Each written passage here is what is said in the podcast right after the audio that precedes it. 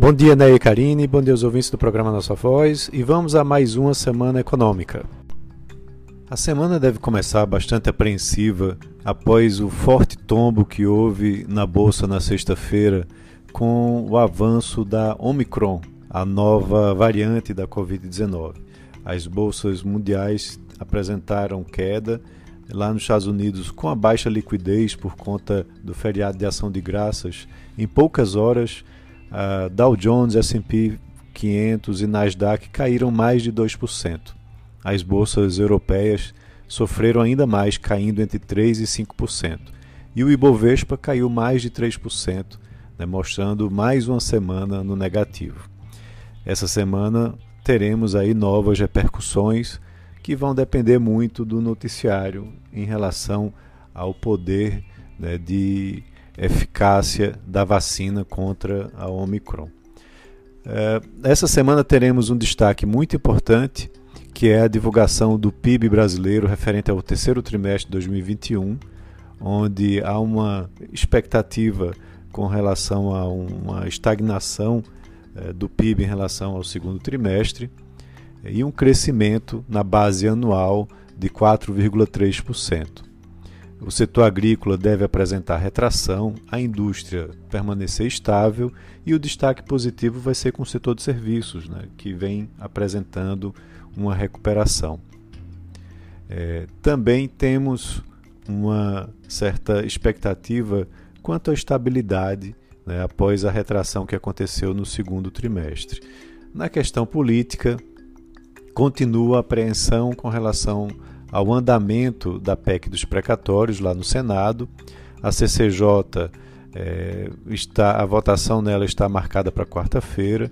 Caso isso aconteça, ela poderá ser votada no plenário do Senado. Mas se tiver alguma alteração, a matéria pode voltar para a Câmara, o que atrasaria o trâmite né, há poucas semanas do recesso parlamentar.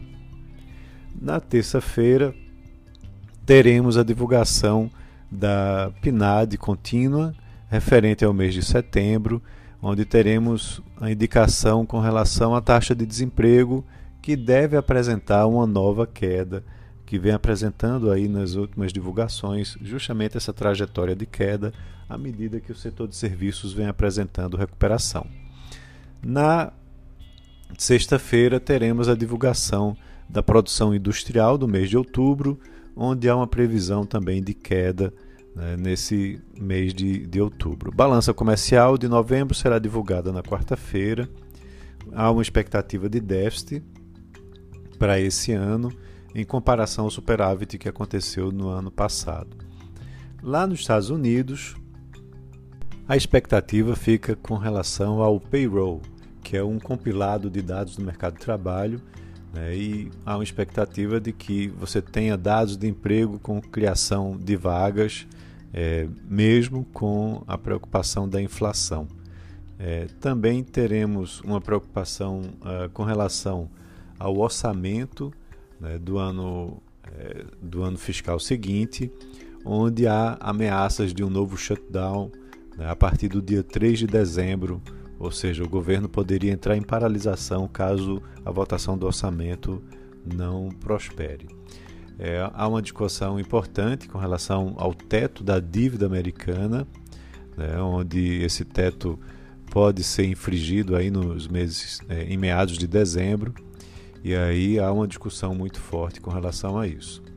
Aqui no Brasil, voltando com relação à questão corporativa, vários encontros com investidores de empresas importantes como Petrobras, Vale, eh, Gerdau, Embraer, Arezo estão agendados para essa semana, o que podem trazer também importantes informações sobre o comportamento e as expectativas dessas empresas para o próximo ano.